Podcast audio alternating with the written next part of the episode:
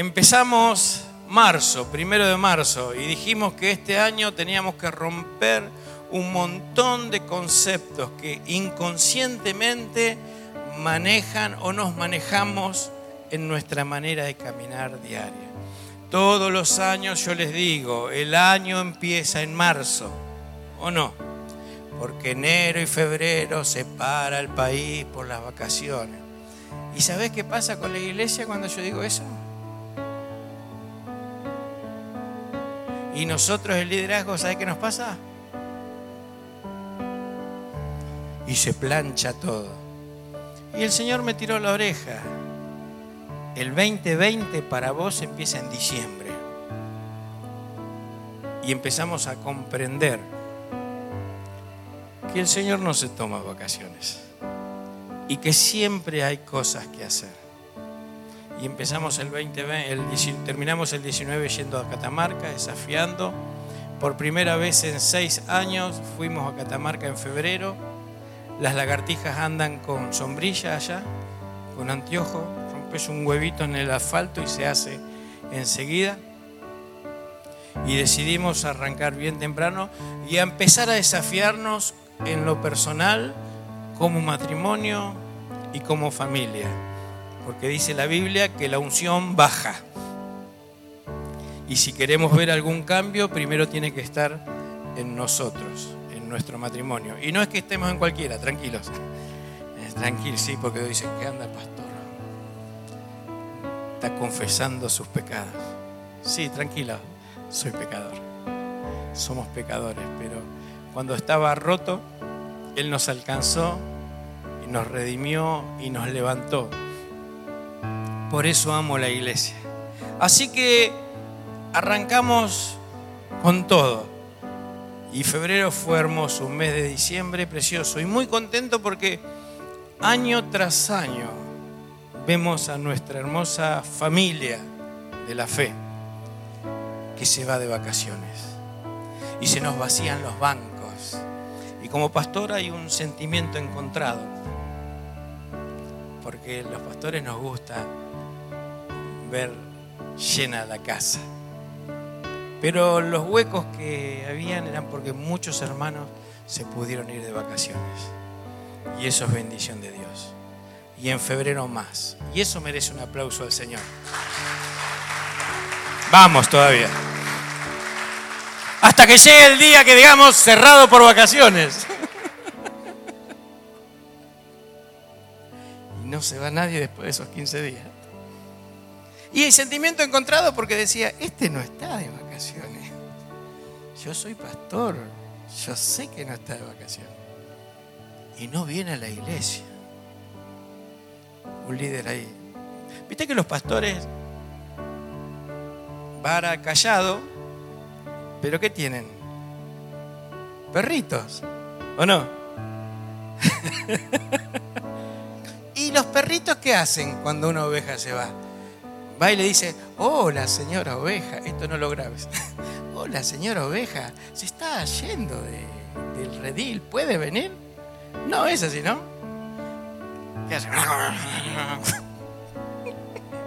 ¿Eh? Entonces yo mando a los perros. Si va un, líder a visitarte con cara de perro, lo mando el pastor. ¿Eh? Y te va a decir... No, en verdad, enero y febrero fue precioso y marzo mucho más. Dos o tres. Y marzo mucho más. Ah, vamos, ayúdame, yo me preparo, estudio, leo, investigo, oro, ayuno y vos estás así. Vamos. Y marzo mucho más. Bien, esa no la esperaba. Terminamos, enero y febrero fuimos intencionales. Si hay algo que estamos, estamos re reviendo, revisando, son los conceptos como esto. El año empieza en marzo. Pero leyendo la palabra de Dios me doy cuenta que tenemos un Dios claro. Decí conmigo, claro. Estamos, estoy leyendo la parte donde Dios le dice a Moisés que construya la iglesia, que edifique su iglesia. Y es detallista el Señor. Es puntual. Hace las columnas de tal medida, algunas de bronces, otras de plata, otras de oro. Hace las tazas donde van a apoyar. En aquella parte de tela, en esta de pelo de camello. La quiero de estos colores. Recubrila en oro. Dividime acá las medidas que sean, un metro treinta y cinco centímetros, 20 de largo, 12. Haceme dos. Claro, claro, consistente. Entonces, mientras leía eso decía, uh, cuántas tareas que dio. Pero sigue, eso está en Éxodo, después buscarlo. Después dice, dice, después sigue, seguir leyendo y dice, y bendije a ciertos hombres de la congregación con una sabiduría única, para que sean artesanos en oro, en plata y en bronce. Y le di capacidades especiales. O sea, te manda a hacer una tarea, Él es muy claro y bendice a su cuerpo para realizar esa tarea. Así obra Dios. ¿Y por qué te digo esto?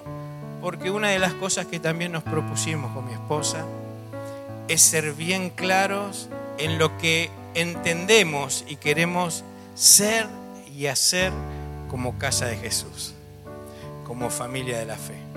Entonces, enero y febrero quisimos, dar los fundamentos, bases, columnas, ¿eh? Eso que en lo cual después se edifica. Y fueron ocho valores de casa. Hay muchísimos más valores de casa. Vieron que cada casa tiene una forma de manejarse o de llevar. Y si no la tienen, tienen una, el desorden. Pero es una manera de manejarse.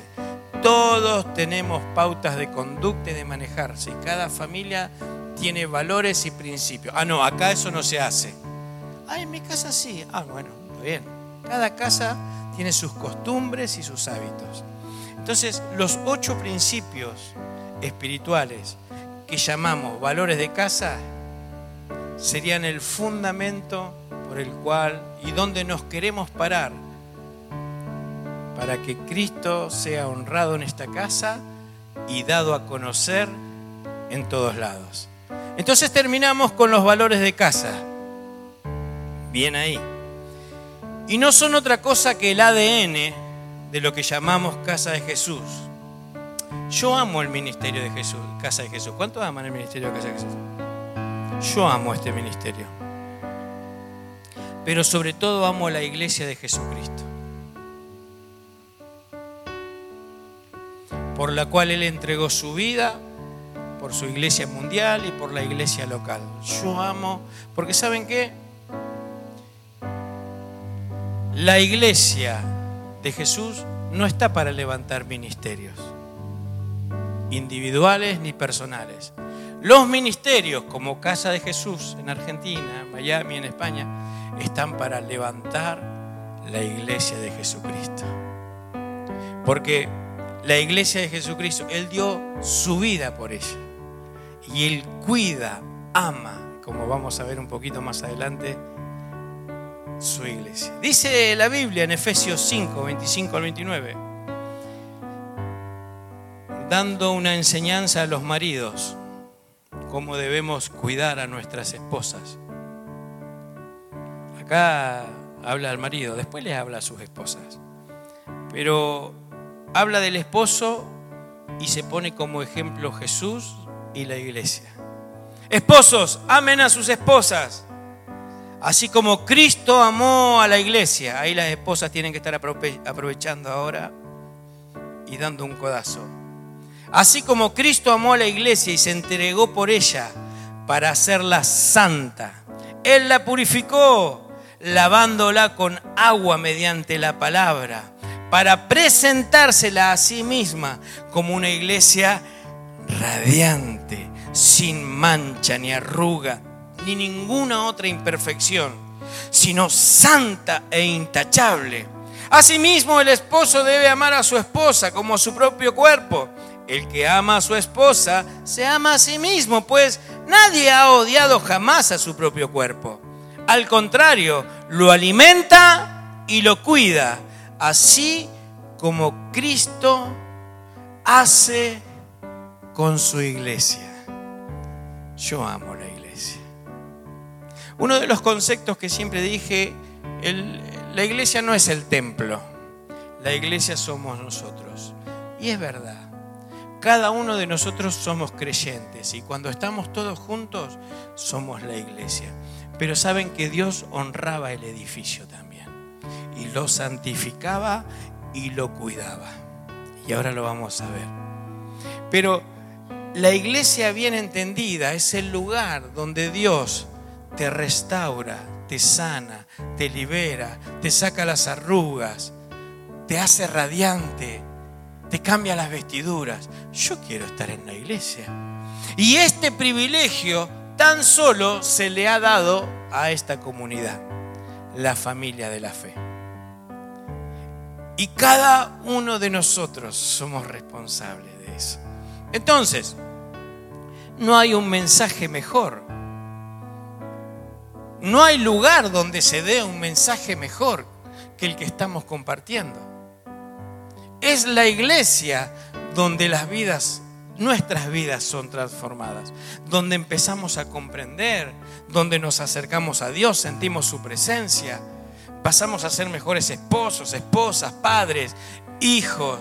La honra, el respeto y los valores morales se desarrollan aquí y es el único lugar donde Dios Dios lo puso como el más alto en toda la tierra ni política, ni sociólogos, ni filósofos van a encontrar lo mejor para esta humanidad. Solo la iglesia.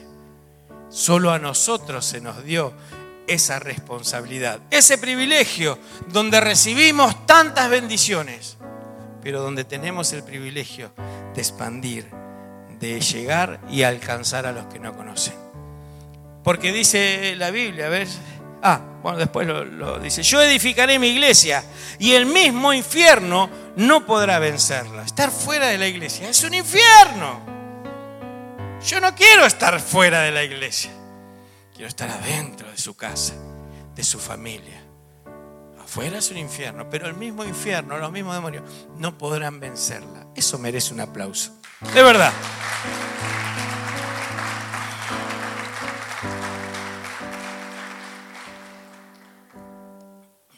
Yo edificaré mi iglesia, dijo Jesús. Y nosotros como sus hijos ayudamos al Señor a edificar su iglesia, a levantarla, a expandir y a extender su palabra. A, dar un mensaje de consuelo, a levantar al caído, a sostener al débil, a abrazar, ¿sí? servir a los demás en nuestra grandeza. ¿eh? La amistad es nuestro código de honor. La generosidad es nuestra alegría. ¿Me explico? Eso somos como iglesia. Hablar de Jesús, nuestra misión. La fe, nuestra única opción. En esta casa somos o queremos ser claros. Es, son principios espirituales que nos, no, no es lo que hacemos, es lo que somos. Porque Jesús está con nosotros y esa tarea nos dio. Yo amo la iglesia. Yo amo la iglesia. Dijo Jesús, yo la cuido, yo la edifico, yo me la presento a sí mismo. Viste que a veces andamos ahí volando bajo como pato gordo, eh, la venís remando, andamos mal, metemos la pata. El Señor dice que se presenta a sí mismo, nos presenta a sí mismo radiante, nos purifica, perdona nuestros pecados, nos libera, nos sana. Yo estaba roto, pero me hallaste a mí, tu gracia me alcanzó, mi pecado borró. Eso pasa en la iglesia. Eso pasa donde estamos reunidos dos o tres y, Él en el medio. Dale un aplauso al Señor. Bendito sea el Señor. Nosotros edificamos su iglesia cuando edificamos la iglesia local. En todo el mundo hay personas que aceptan a Cristo. Esa sería la iglesia global, la iglesia mundial. Pero nosotros nos congregamos en una ciudad, en un, lugar específico. Esa sería la iglesia local. Nosotros edificamos la iglesia mundial a través de edificar la iglesia local, donde cumplimos nuestra tarea y donde como familia de Dios nos disponemos a edificar su casa, a edificar su reino y a extender su amor. Nosotros no edificamos el ministerio Casa de Jesús, edificamos la iglesia de Jesucristo. Por eso no hablamos mal de ningún ministerio. Porque cada iglesia local en los diferentes lugares, con sus formas, interpretaciones y costumbres, son la iglesia del Señor. Y todo lo que podamos hacer y todo lo que esté a nuestro alcance para ayudarlos, es menester que lo hagamos. Porque edificamos la iglesia de Jesucristo. Ayudamos, apoyamos, invertimos para que las otras iglesias también puedan edificar la iglesia de Jesucristo. ¿Me explico? Todos nosotros no hablamos mal de ningún ministerio. No debemos hablar mal de ninguna iglesia. Nosotros tenemos permiso para bendecir, no para maldecir. Mal estaría que estemos hablando mal de alguien. Por eso no hablamos mal. La iglesia es la esposa de Jesús. Porque acá está el texto que te leí, estaba diciendo, Maridos, amen a su esposa, así como Cristo amó a su esposa, que es la iglesia. Y en otra parte dice literalmente, la iglesia es la esposa de Cristo. Si vos me decís a mí, pastor, me caes re bien, sos re piola, re chistoso, me divierto con, un montón con vos. Pero tu esposa no me cae muy bien. Tenemos un problema. Y ahí tenemos un problema que es mi esposa. Vos podés decir, sí Jesús, sos mi amor, pero tu iglesia no me cae muy simpática. Tenemos un problema, ¿y no? Como que no cuaja. Dice Primera de Reyes, el Señor le dijo, he oído tu oración y lo que me pediste. Esto es a Salomón. He apartado este templo, mira, mira cómo Dios le importa el edificio, para que sea santo este lugar que has construido, donde mi nombre será honrado para siempre. Lo vigilaré sin cesar, porque es muy preciado a mi corazón. Dios ama a su iglesia, pero ama este edificio. Y su presencia está aquí cuando nos juntamos. Lo voy a vigilar, lo voy a bendecir, porque es caro a mi corazón. Escuché tu oración. Entonces, amamos a la iglesia del Señor, a la familia, pero amamos también el edificio. Eso es claridad, ¿no? Se entiende. Hoy vinieron bien tempranito mandé un mensaje ayer. Vamos a limpiar nuestra casa. Nueve y media estoy allá. Nueve y media puntual.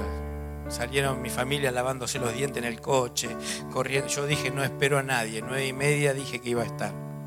Y llegamos. Y cuando llego, la veo a Fernanda. Tomando mate. Y le da Gloria. Y Gloria la agarra y me mira. Qué se ríen? Miro el piso, limpio. Miro el templo, limpio. Bueno, voy a limpiar el baño, limpio. Buen día, pastor. Le faltó. Sí, sí, dáselo fuerte.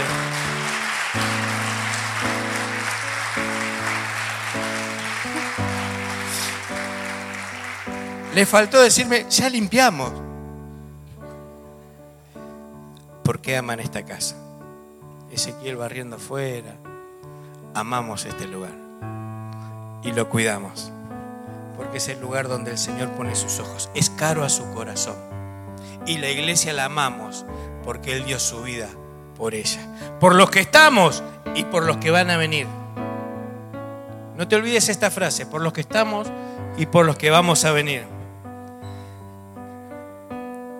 Dice en Primera de Reyes 8:17, dijo Salomón, y David mi padre tuvo en su corazón edificar casa al nombre de Jehová, Dios de Israel. El hijo cuenta que su padre, el rey David, ya muerto, ahora él es rey, el rey Salomón. Dice, en el corazón de mi padre estaba edificarle casa al Señor. Yo creo que como hijo lo habrá visto. Tenemos que hacer casa del Señor. Yo no la puedo hacer porque Dios no quiere que la haga yo, pero lo vas a hacer vos. Yo te voy a comprar los ladrillos, te voy a comprar los fierros. Tiene que ser de lo mejor los baños, lo mejor de lo mejor. Tenés que tener. Eh, él veía que en el corazón del Padre había un deseo desesperante en el cual puso su vida edificar casa al Señor. Qué lindo que nuestros hijos vean lo que hay en nuestro corazón. Y que puedan cumplir esas cosas que nosotros no podemos. Y que tengan que ver con edificar la casa del Señor. ¿Qué ven tus hijos en tu corazón? ¿Qué disciernen ellos, hombre, varón, que hay en tu corazón? Porque Salomón decía, en el corazón de mi papá estaba edificar el templo. Y Salomón edificó el templo. Y hizo una oración. Y Dios le dijo, he oído tu oración. Y quédate tranquilo, voy a cuidar este lugar porque es caro a mi corazón. Papi, que en nuestro corazón esté edificar la casa del Señor que en nuestro corazón esté primero honrar a nuestro Dios. Que nuestros hijos puedan ver que amamos al Señor y que somos coherentes, que entregamos aquello que decimos que es lo más importante, le ponemos la vida. Porque esto un día nosotros no vamos a estar más. Y es para ellos. Y es para generación y generación y generaciones. Pero nosotros le podemos dejar algo tangible, un pecho abierto que diga, amo la iglesia y amo la casa del Señor. ¿Cuántos dicen amén? Dale un aplauso al Señor.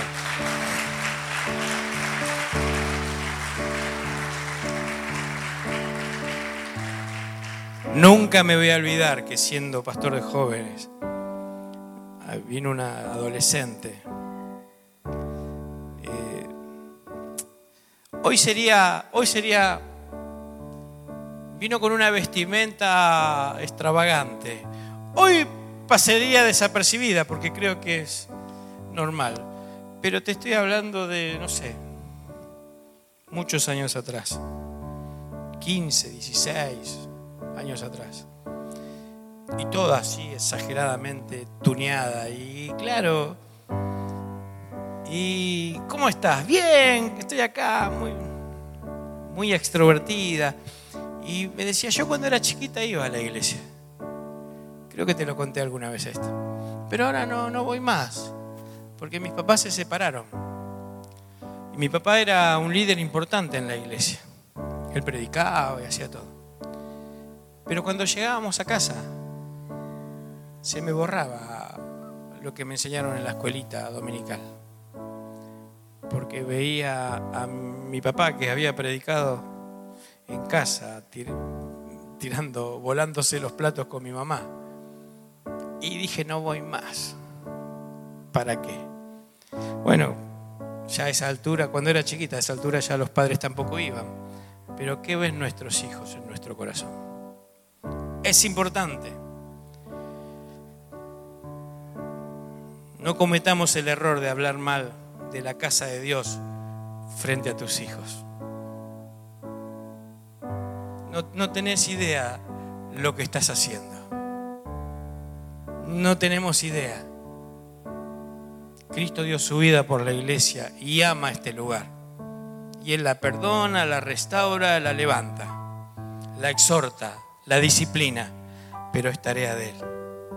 Cuidado. Estamos convencidos que la iglesia tiene que ser el lugar más alegre, más buena onda, más divertida, irresistible sobre la tierra. Eso depende de nosotros. ¿Escuchaste? Yo creo que este lugar tiene que ser el más copado. Por eso me encanta. Por eso ves, ves un montón de pibes acá. Expresando a través del arte la adoración a Dios. Y nosotros abrimos el corazón porque nuestra adoración no depende de quién canta, ni de las luces, ni del humo. El altar es nuestro corazón. Esto es una plataforma, un stage, un escenario, donde a través del arte, por eso no tenemos problema en presentar la iglesia de esta manera. Pero tiene que ser el lugar más divertido, más espontáneo, más fresco. Y tiene que ser irresistible. Pero a veces nosotros lo hacemos resistible. La iglesia está para disfrutarla. Y yo anhelo que disfrutes esta casa. De verdad lo digo. Yo anhelo que la disfrutes de todo corazón. Yo amo este lugar y la disfruto de todo corazón. Y si no la estás disfrutando, sabes que hay muchas familias y muchas casas que quizás te encuentres más cómodo o más cómoda y te sientas pleno o plena para poder adaptarte a otro lugar. Pero la iglesia hay que disfrutarla, no hay que soportarla. Yo no, yo no deseo. ¿Te imaginas que tu esposo esté con vos porque y vos querés estar con ella o tu esposa? No, nada, no, tengo ganas de jugar la pelota, pero bueno, ¿Qué, querés tomar mate? Bueno, dale. Qué feo, ¿no? ¿Sabes qué me dice mi esposa? Anda. Claro, si no querés estar. Estás pero no estás. La iglesia está para disfrutarla. Disfrutemos la iglesia. La presentamos como, como pensamos que es la mejor manera presentarla como irresistible o resistible depende de nosotros. Mira lo que decía en Isaías. En los últimos tiempos, en los últimos días, la casa del Señor será el más alto de todos. Acá estamos involucrados nosotros. El más alto de todos. El lugar más importante de la tierra.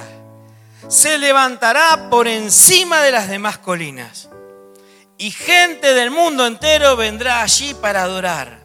Vendrá gente de muchas naciones y dirán, vengan, subamos al monte del Señor, a la casa del Dios. Allí Él nos enseñará sus caminos, a la casa de Dios, perdón. Allí Él nos enseñará sus caminos y andaremos en sus sendas.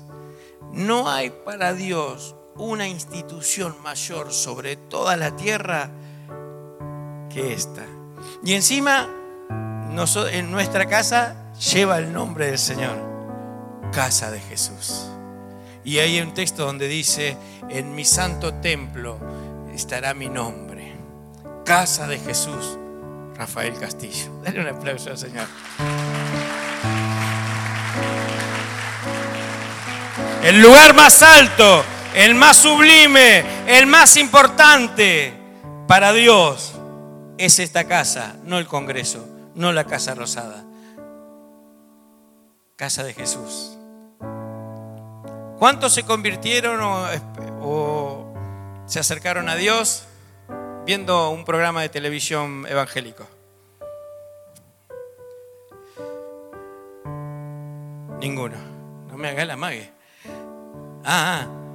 ¿Cuántos se convirtieron y conocieron al Señor escuchando un programa de radio y se volvieron a Dios? Ninguno. ¿Cuántos conocieron al Señor porque alguien los invitó a una iglesia y empezaron a escuchar de Dios? Todos, vamos a ver lo que, lo que les pasó. Los demás no sé cómo se convirtieron. Pero vos fíjate, capaz que hay más ejemplos, claro. Levanten de vuelta, levanten de vuelta. Miren, miren, miren alrededor, miren alrededor. ¿Te das cuenta que la casa de Dios es el lugar más importante sobre la tierra? Porque es donde la gente es restaurada, es sanada, es liberada. Dale un aplauso al Señor. Bendito sea Dios. Ya termino. Comenzamos con los valores de casa. Quisimos ser intencionales para usarlos como fundamento de aquí en adelante en cómo vamos a funcionar como casa, como familia, no en lo que hacemos, sino en lo que somos. Y como servidores junto con mi esposa amada, vamos a pastorear esta iglesia con la mayor claridad posible. Queremos ser claros, no ambiguos, explicando cada principio espiritual y dejando de lado toda ambigüedad. Queremos mejorar nuestro servicio a Dios como familia. Y como dice que todo baja, eso nos va a pasar a todos. Y no es que no lo hayamos estado haciendo, porque siempre dimos la vida en todo. Pero todo es perfectible, ¿verdad? Todo se puede mejorar, ¿verdad? Lo peor que nos puede pasar es creer que ya sabemos todo, que no podemos aprender más o no ser enseñables. Esa no es nuestra forma de ser. De verdad. Es más, yo le decía a mi esposa, ¿cuál es nuestra fortaleza? Debilidades tenemos un montón y fortalezas tratamos de buscarla. Y solo me surgía una palabra. Servicio, servicio, servicio, servicio, servicio y servicio. Servimos. Desde que aceptamos al Señor, servimos. Nunca empujamos, nunca pechamos, nunca pedimos cargo, solo servimos. Por eso esta es una iglesia preciosa y un liderazgo precioso que hay de grandes servidores y voluntarios. Y esa va a ser nuestra grandeza, servir a los demás. Hacer todo para servir a los demás. Entonces, creemos que la iglesia es el lugar donde se reúnen personas ordinarias y Dios las usa para hacer cosas extraordinarias, porque Él está en este lugar. Se trata de Él. Dios no quiere ingenieros solamente, sí los quiere los ingenieros, ¿sí? Pero no quiere profesionales, no quiere, quiere corazones dispuestos. Es preferible una persona con menos conocimiento, pero con un corazón dispuesto, a que un sábelo todo, arrogante y orgulloso a quien no se le pueda decir nada. Entonces, vamos a servir y a trabajar y a reconocer que somos limitados, pero que Dios va a usarnos para hacer cosas sobrenaturales extraordinarias. ¿Cuántos dicen amén?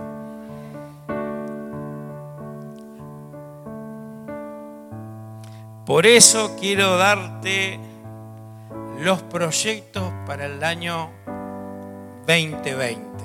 ¿Querés escucharlos? Ya quedó en claro quiénes somos, ¿no? Ya quedó en claro que Dios te ama hasta la muerte, por eso estamos acá, ¿verdad? Ya quedó en claro que Cristo te ama, te levanta, te cuida, te da de comer, te saca las arrugas, perdona nuestros pecados. Ya quedó claro eso, ¿verdad? Queda claro que somos más que bendecidos y que preferimos estar acá que afuera porque es todo un infierno afuera, ¿verdad?